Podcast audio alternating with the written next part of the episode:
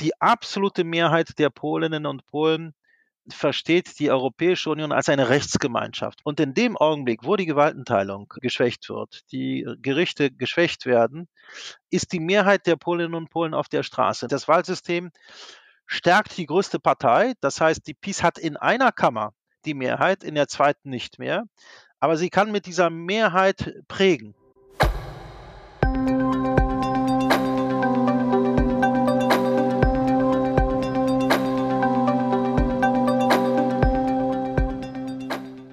Herzlich willkommen und hallo zu unserer neuen Episode von History and Politics, dem Podcast der Körperstiftung zu Geschichte und Politik. Ich bin Gabriele Wojdelko und ich freue mich sehr, dass Sie dabei sind. Bei unserem heutigen Thema schauen wir wieder einmal über die Grenze, diesmal nach Polen, ein Land mit einer sehr reichen Geschichte.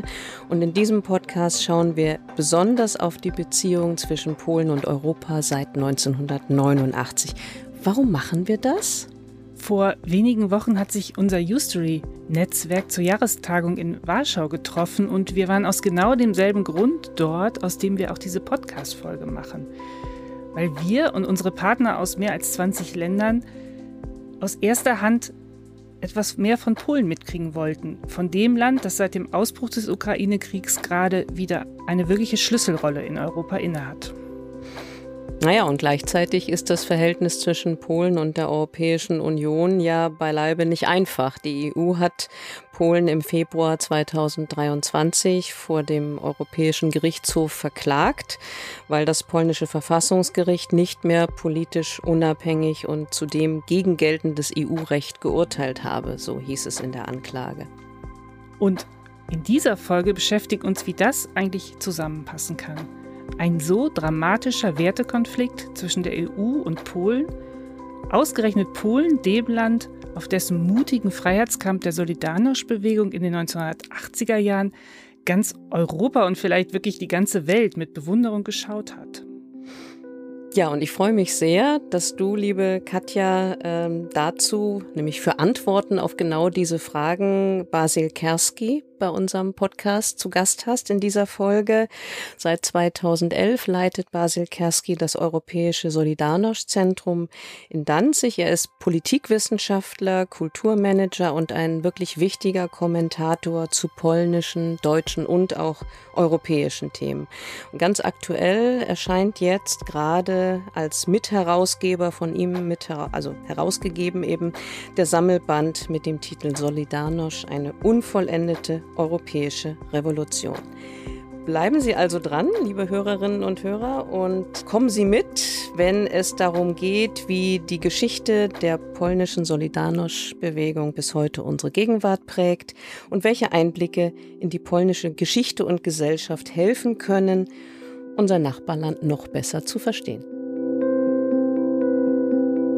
Herr Kerski, schön, dass Sie heute bei uns sind. Ja, es freut mich auch. Vielen Dank für die Einladung.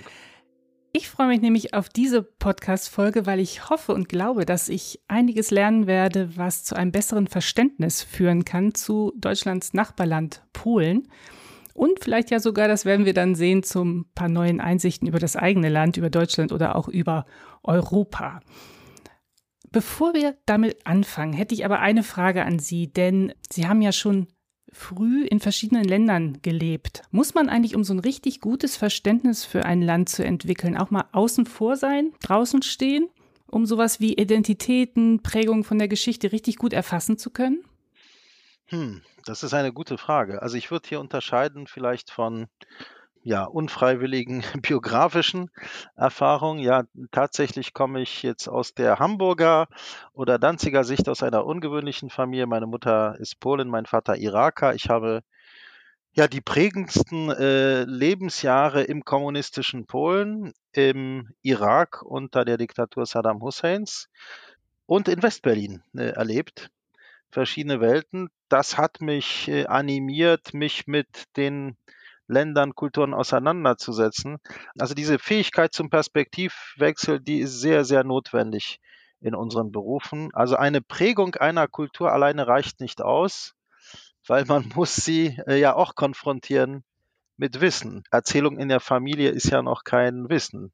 eröffnet ja auch keine pluralistische Sicht, zum Beispiel auf die Geschichte. Also da beginnt erst das Abenteuer. Und wenn Sie so wollen, ja, mein Lebensabenteuer ist tatsächlich das Kennenlernen der Geschichte des Nahen Ostens, Mitteleuropas, Polens und Deutschlands. Wenn man aus diesen Kulturen äh, herausgewachsen ist, die im 20. Jahrhundert äh, so, solche Katastrophen durchlebt haben, aber auch solche Chancen erhalten haben wie Deutsch und Polen, dann befasst man sich äh, mit den Wegen dieser Nationen, Kulturen, Gesellschaften. Und deshalb bin ich sehr froh, Sie heute an meiner Seite zu haben, denn das Land Polen macht es Menschen von außerhalb gar nicht so ganz einfach. Denn oberflächlich betrachtet stößt man doch immer wieder auf viele scheinbare auch Widersprüche.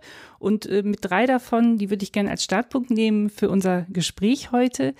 Das wäre einmal die Frage des Erbes der Solidarność-Bewegung, den Wertekonflikt mit der Europäischen Union und die Frage der neuen Rolle Polens in Europa nach dem Ausbruch des Krieges in der Ukraine im Februar 2022. Aber bevor ich loslege, haben Sie vielleicht jetzt schon einen Punkt, den Sie noch gern ergänzen würden? Ja, also ich lebe in Berlin und Danzig äh, das eröffnet vielleicht die Chance, etwas Grundsätzliches zu sagen, was wir oft vergessen. Das heutige Deutschland, das heutige Polen sind ja faszinierend oder stellen sich permanent die Frage, wer sind wir denn? Denn das sind ja Nationen, die vollkommen neu sind. Sie sind äh, als Ergebnis des Zweiten Weltkrieges entstanden. Ihre Grenzen, ihre ethnische Zusammensetzung ist vollkommen neu. Und nach 45 waren beide Nationen sehr, sehr stark konfrontiert mit der Teilung Europas. Deutschland unmittelbar, aber ja auch Polen, was im Einflussbereich der Sowjetunion stand. Also diese grundsätzliche Frage, wie finden wir uns zurecht in diesem neuen Haus? Alle Grenzen Polens äh, sind neu.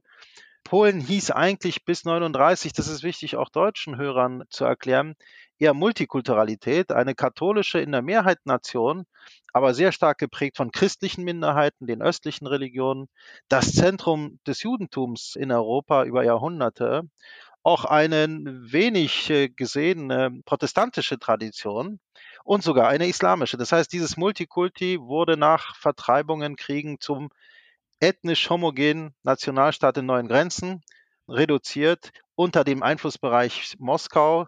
Also sehen zwei dramatische Wege nach 45 und 89, das war die Chance zur Neugestaltung und das ist so die Quelle, der Ausgangspunkt äh, für die heutige Entwicklung, auch für unser mhm.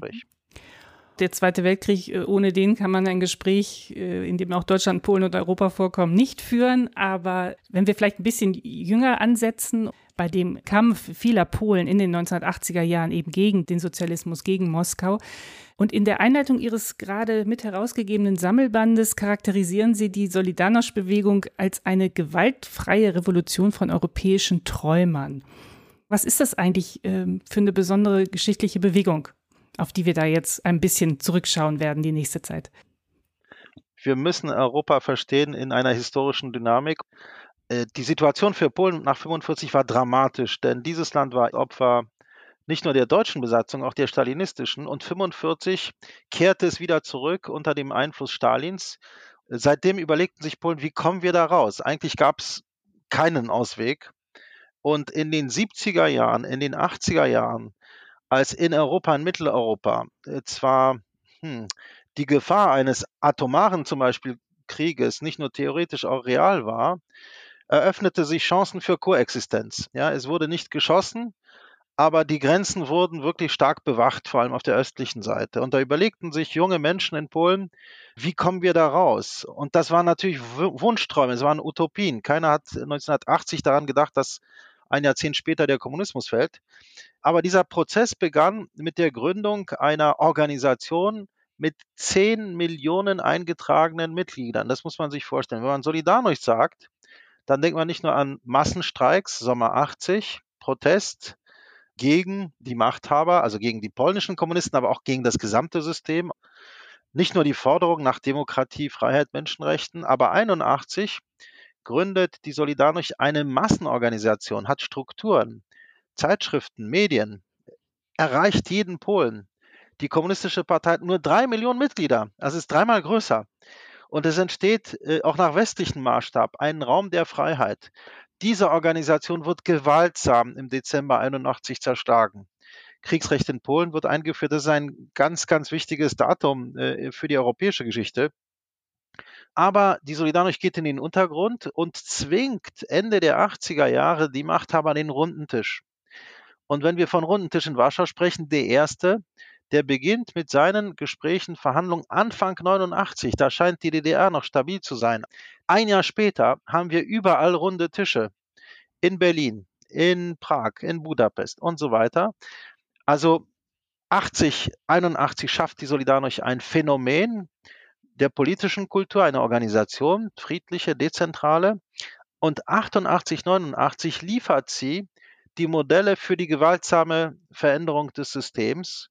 Und dieser runde Tisch im Frühjahr führt dann zu den Revolutionen, die in Deutschland bekannter sind. Äh, die Proteste auf den Straßen Leipzigs, Berlins, Dresdens, Prags, Bratislavas im Herbst 89, ja, bis hin auch zu der gewaltsamen dann Veränderung im Dezember 89 in Rumänien. Aber ohne die Solidarność, ohne diese Dynamik verstehen wir europäische und vor allem auch deutsche Geschichte nicht, denn die deutsche Vereinigung, die Chance, die sich dazu öffnete, ist das Ergebnis dieses Mutes der Solidarność. Ich sage das jetzt auch als Berliner, der in einer geteilten Stadt 89 lebt und davon träumte, in einer normalen Stadt, auch in einem normalen Deutschland zu leben. Also dieser starke Wind kam nicht nur aus Moskau, Gorbatschow ist ja bekannt, Perestroika, die Öffnung, die Reform, aber Gorbatschow stand unter einem enormen Reformdruck, weil es die Solidarność gab. Und das ist keine polnische Perspektive. Wenn Sie in die baltischen Staaten fahren, nach Belarus, Ukraine, dann wird ihnen die gleiche Geschichte erzählt. Und vor diesem Hintergrund, dass europaweit dieser Freiheitskampf ja auch als Vorbild genommen wurde, ist es jetzt ja interessant zu sehen, wer sich heute als die Erben der Solidarność auch bezeichnet. Denn das sind ja nicht nur NGOs oder Menschenrechtsaktivistinnen, sondern zum Beispiel auch der Vorsitzende der nationalpopulistischen PIS-Partei, Jaroslaw Kaczynski, dessen Partei seit einigen Jahren wirklich massiv am Abbau des unabhängigen Justizsystems Polens arbeitet. Vielleicht können Sie ein bisschen erklären, wie das zusammengeht. Oh ja, das ist eine sehr, sehr wichtige Frage. Äh, vielleicht vorab ein wichtiger Satz. Äh, die Solidarność hat damals fasziniert, weil sie nicht nur für Polen eintrat. Die Solidarność äh, sprach nicht nur die politische Sprache der Interessen, sondern der Menschenrechte. Indem man sich auf Menschenrechte berief, Freiheit und Menschenrechte für alle Menschen, nicht nur in Polen, nicht nur im Ostblock, auch im Westeuropa, faszinierte die Solidarność alle. Das zweite, die Solidarność versuchte alle Polinnen und Polen mitzunehmen. Von links, Sozialdemokraten bis rechts, Konservative, von Atheisten bis tiefgläubigen Katholiken. Das war natürlich möglich, weil es einen doch gemeinsamen Feind gab. Auch eine gewaltfreie Revolution braucht ja ein Ziel und das war die naja, massive Besatzung Polens durch sowjetische Truppen. Das verband. Das brach dann natürlich 89, 90 mit der Demokratie auseinander. Diese verschiedenen Lager gründeten verschiedene Parteien. Interessant ist aber, dass Anfang der 90er und nochmal kurz vor dem EU-Beitritt die Solidarność fähig war, diese Lager wieder zusammenzuführen, kurzzeitig und einen Konsens zu schaffen mit Blick auf EU-Beitritt Polens. Dieser Konsens war dann nicht mehr nötig, auch operativ, als 2004 Polen EU-Mitglied wurde. Das, war, das ist ein sehr wichtiger Einschnitt auch für die politische Kultur, denn wir erleben äh, seitdem eine Pluralisierung und leider auch eine, tja, Polarisierung, wie in vielen europäischen Ländern der Politik. Jetzt ist interessant, wenn Sie sich heute anschauen, wer spielt eine wichtige Rolle in der Politik Polens, Jarosław Kaczynski ist genannt worden. Er war Solidarność-Mitglied. Er hat das Recht zu sagen, ich komme aus der Solidarność. Aber auch sein Gegenspieler, Donald Tusk, äh, war in der Solidarność. Donald Tusk war sogar als Student aktiv im Sommer 80 hier in der Danziger Werft an der Gründung, hat also eigentlich eine noch interessantere Biografie, hat als Student den Studentenverband der Solidarność gegründet. Das heißt, Polen ist immer noch heute von politischen Persönlichkeiten geprägt, die in der Solidarność begonnen haben, politisch aktiv zu werden. Interessant ist auch die linke Seite, die postkommunistische. Auch dort sind Personen prägend, die am runden Tisch als junge Politiker auf der anderen Seite waren, auf der Regimeseite. Also die Gründergeneration äh, kämpft um die Zukunft immer noch. Aber Sie sehen, das ist nicht nur Geschichte, das ist immer noch politischer Alltag, politische Realität, der auch übrigens den nächsten Wahlkampf jetzt am 15. Oktober wählt Polen neu prägen wird. Und da ist es ja wirklich eigentlich auch eine dramatische und auch tragische Situation, dass es jetzt inzwischen ja zu dem EU-Rechtsstaatsmechanismus kommen wird. Polen ist verklagt worden wegen der äh, Einschränkung der, der unabhängigen Justiz. Wenn Sie das nochmal erklären, weil Sie sagten gerade, der Beitritt 2004 war so ein wichtiger Punkt. Ähm, im Westen wird es vielleicht oft so gesehen, das ist dann der Endpunkt, jetzt ist passiert, was passieren muss und richtig ist, Polen, dieses kerneuropäische Land, ist jetzt auch Mitglied der Europäischen Union. Ist es vielleicht so, dass es aus polnischer Sicht dann überhaupt erst ein Startpunkt war für andere Entwicklungen? Ich finde es so schwer zu verstehen, dass äh, da dieser fundamentale Wertekonflikt entstanden ist. Äh, vielleicht fehlt noch in dieser Erzählung der Faktor katholische Kirche. Die katholische Kirche hat in den 60er, 70er, 80er Jahren eine unheimlich wichtige Rolle gespielt bei der Demokratisierung Polens. Ich muss dann den Versöhnungsgedanken nennen, der Brief der polnischen Bischöfe an die Deutschen. Wir vergeben und bitten um Vergebung. Das war ein unheimlich wichtiger äh, Akt nach dem Zweiten Weltkrieg für Gesamteuropa, sehr prägend. Die Kirche öffnete ihre Tore in den 70er, 80er Jahren auch für die Atheisten, für die Kommunismusgegner, weil sie sich als eine Kraft der westlichen Kultur sah, gegen den Kommunismus. Und eine wichtige Rolle spielte Johannes Paul II. Ich charakterisiere das mal technisch. Ein Bürger des Sowjetblocks, ein Pole, geht in den Westen und wird Staatschef eines äh, von der Sowjetunion unabhängigen Staates der sich eher dem Westen verpflichtet fühlt. Seine politische Rolle war enorm, weil er diese Aufgabe nicht politisch neutral gesehen hat. Er hat sich eingemischt in den Abbau der Trennung in Europa. Er war Zeuge des Holocausts.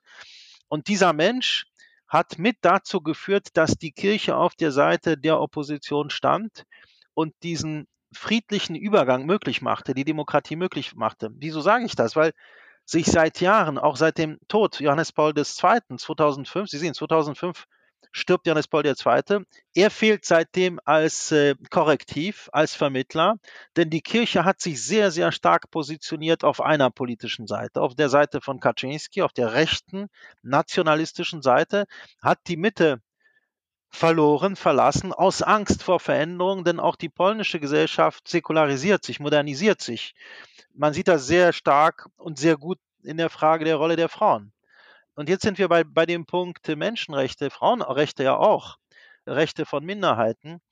Die absolute Mehrheit der Polinnen und Polen versteht die Europäische Union als eine Rechtsgemeinschaft. Man ist in die EU eingetreten nicht wegen des Geldes und des Marktes. Das ist auch gut. Das hat Polen auch wohlhabend gemacht, auch Deutschland. Aber das ist eine Wertegemeinschaft und die universellen Menschenrechte sind Grundlage. Und in dem Augenblick, wo die Gewaltenteilung geschwächt wird, die Gerichte geschwächt werden, ist die Mehrheit der Polinnen und Polen auf der Straße. Nur wir haben eine Situation, die kennen wir sehr gut aus den USA. Trump, äh, der nicht die Mehrheit absolute repräsentiert, äh, aber dennoch es schafft, Wahlen zu gewinnen. Das System ermöglicht das ihm und das dann zu prägen, zu polarisieren. In Polen ähnlich. Das Wahlsystem stärkt die größte Partei. Das heißt, die PiS hat in einer Kammer die Mehrheit, in der zweiten nicht mehr. Aber sie kann mit dieser Mehrheit prägen. Dinge auch gestalten, die für die Mehrheit nicht akzeptabel sind. Aber ich bin sehr zuversichtlich. Ich denke, der Druck in Polen ist so groß, dass wir nach den Wahlen spätestens erleben werden, dass Polen zurückkehren wird in die volle Rechtsstaatlichkeit. Polen ist eine sehr, sehr starke Demokratie. Nur die Regierung muss das achten, muss die Verfassung achten. Aber ich denke, die nächsten Wahlen, die nächsten Jahre werden das auch sehr stark korrigieren. Mich besorgt die Kirche. Wir brauchen die katholische Kirche in Polen als vermittelnde Instanz und nicht als Kulturkämpfer gegen die Mehrheit der Gesellschaft, auch gegen die Frauen. Das ist leider vielleicht die gefährlichste Polarisierung in Polen zurzeit. Und Sie haben gerade schon gesagt, dass in den 80er Jahren die Solidarność auch deshalb so stark war, weil eben so viele verschiedene Bewegungen sich dort zusammengetan haben. Jetzt ist ja spätestens seit 2022 äh, auch wieder eine große Gefahr von außen zu sehen mit einem Russland, was seine imperialen Träume äh, weiter auslebt. Sehen Sie das, dass das auch in der polnischen Gesellschaft doch auch Opposition oder Bewegung wieder irgendwie zusammenbringt? Wenn wir uns heute die Landkarte Europas anschauen, dann haben wir viele wichtige Nationen. Ich bin kein Mensch, der jetzt nur in die Zentren schaut und nur die großen äh, Nationen schätzt. Auch die kleineren sind mir wichtig. Aber wenn wir vor dem Hintergrund dieser guten, positiven Entwicklung schauen, dann haben wir die deutsch-französische Aussendung, die zwei großen Nationen Europas. Deutschland zahlenmäßig die größte in der Europäischen Union.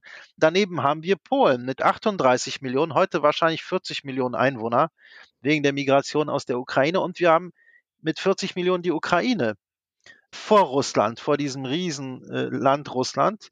Und diese vier Nationen hatten im 20. Jahrhundert oder in der ersten Hälfte Streit um Grenzen, Konflikte, ihr Streit, ihre Auseinandersetzung zwischen Polen und Ukrainern sehr blutig, nicht nur zwischen Deutschland und Polen, hat ja zu europäischen Kriegen geführt, zur Destabilisierung. Diese vier Nationen waren schon vor dem Angriff vom 24. Februar größtenteils miteinander versöhnt. Das heißt, konnten sich um, um ihre schwierige Geschichte herum versammeln, verständigen, dass sie das Positive wollen. Das ist eine in Westeuropa übersehene europäische Revolution im Positiven. Die Versöhnung Polens nicht nur mit Deutschland, auch mit den östlichen Nachbarn, vor allem mit Litauen. Denn die Grenzen Polens im Osten sind ja auch ein Ergebnis des Krieges. Das heißt, Städte, die mal auf polnischem Staatsgebiet waren, Lemberg, Vilna, sind heute litauisch-ukrainisch. Und das erkennt die gesamte polnische Gesellschaft an, übrigens auch die gesamte polnische Politik. Auch diese recht nationalistische Regierung stellt das nicht in Frage. Der 24. Februar war für viele Polen ein Schock. Also wenn Russland Grenzen in Europa überstreitet von souveränen Nationalstaaten und das mit nationalistischer imperialer Rhetorik tut, dann weckt das alte Ängste bei Polen. Denn Polen hat mehrere Invasionen, Teilungen des Landes durch Russland erlebt. Der Tag selbst war eine Überraschung, aber die Aggressivität des putinschen Systems, die Revision der Grenzen, war leider nichts Neues. Dieser Krieg in der Ukraine hat die polnische Gesellschaft kulturell ganz sicher zusammengeführt. Die innenpolitische Polarisierung ist leider nicht weg. Das ist meine große Enttäuschung. Ich dachte, die Regierung, auch der Präsident nutzen diesen Krieg um Polen, um sich zu vereinen, auch die Sprache ein bisschen runter zu stufen in ihrer äh, Atmosphäre. Aber ich glaube, entscheidend ist das Gute. Wieder mal sind Deutsche und Polen auch Verbündete und sind zum zweiten Mal nach 89 historisch gesehen Verbündete in einer historischen Situation. Ja. Ich habe mich gefreut über Ihre positive Ausblick, dass dieser Krieg auch ähm, man kann kaum sagen, positive Auswirkungen haben kann, aber dass eine Dynamik entstehen kann, aus der auch Chancen erwachsen können. Aber auf einer etwas kleineren Ebene sind sie ja sehr aktiv auch, Lehren aus der Geschichte zu ziehen, denn sie sind ja zehn, über zehn Jahre Leiter des Europäischen Solidarność Centers in Danzig. Und jetzt macht Deutschland sich ja auch auf den Weg, ein eigenes Zentrum aufzubauen. Entschieden ist jetzt, es soll in Halle an der Saale entstehen, das Zukunftszentrum für deutsche Einheit und europäische Transformation. Wenn man so überlegt, aus Ihren vielen Jahren in der Arbeit in Danzig, was sind die Botschaften? Was würden Sie gerne Deutschland mitgeben beim Aufbau dieses Zentrums?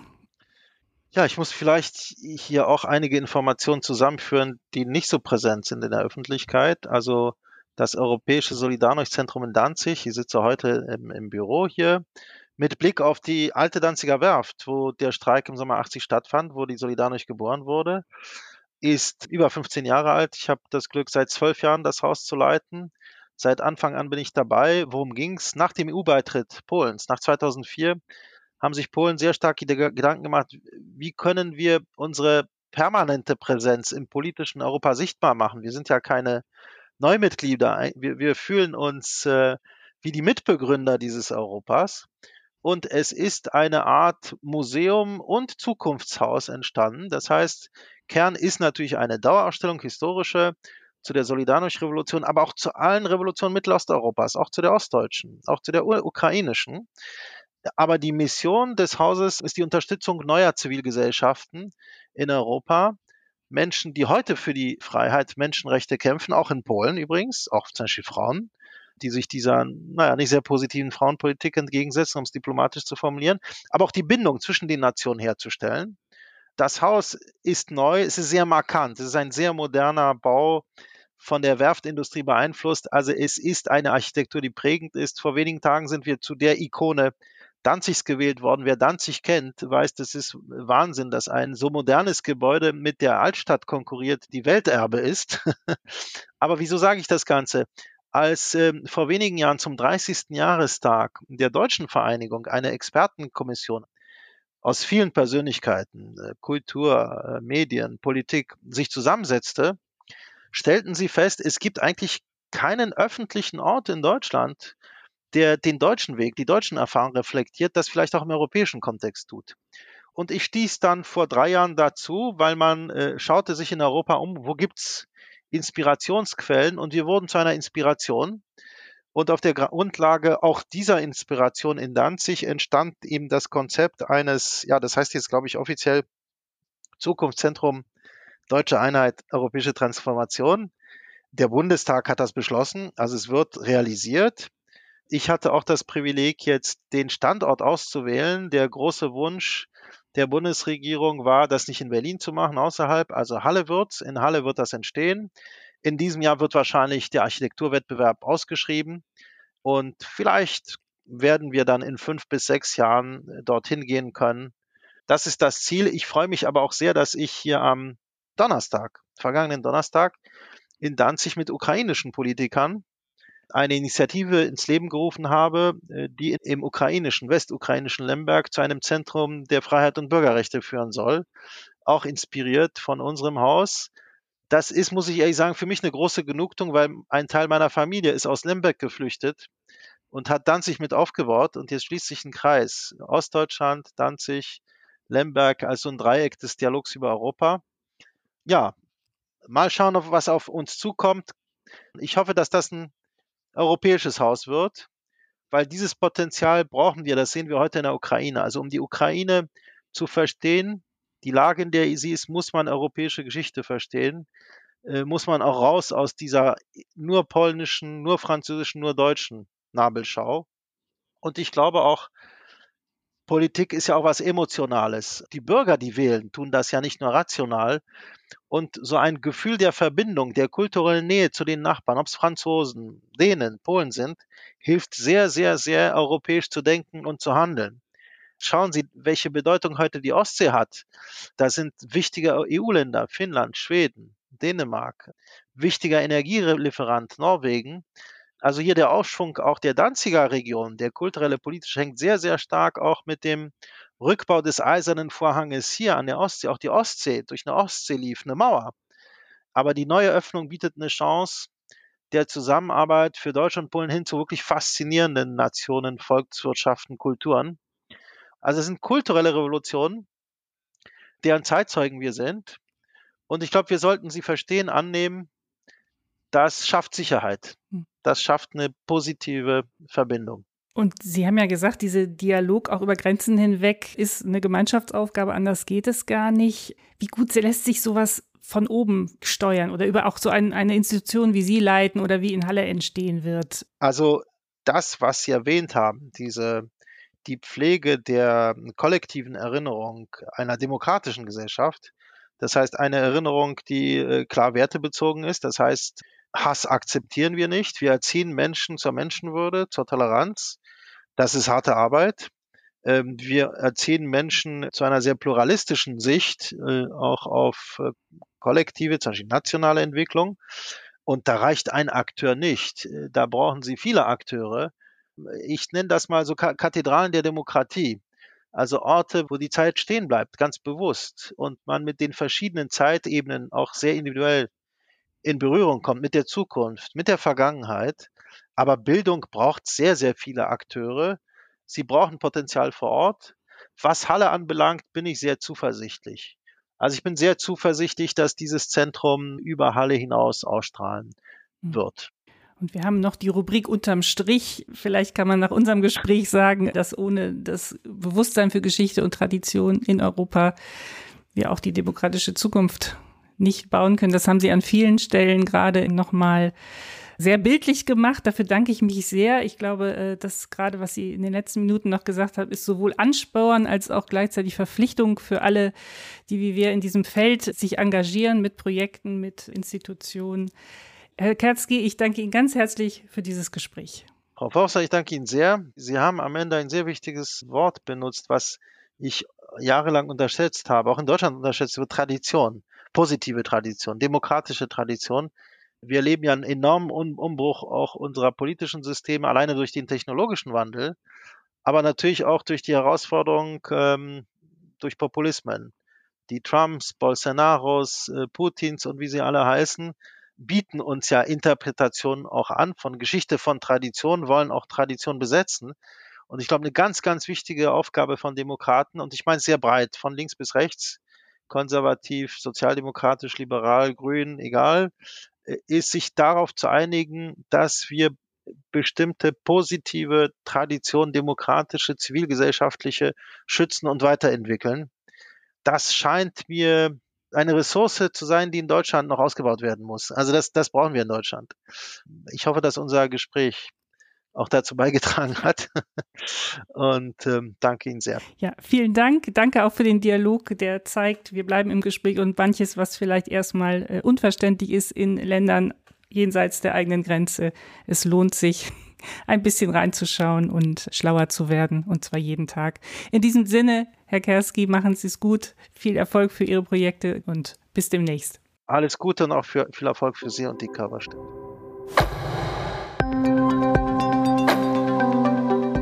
Das war unser History and Politics Podcast mit Basil Kerski zum komplexen Verhältnis von Polen und Europa seit 1989.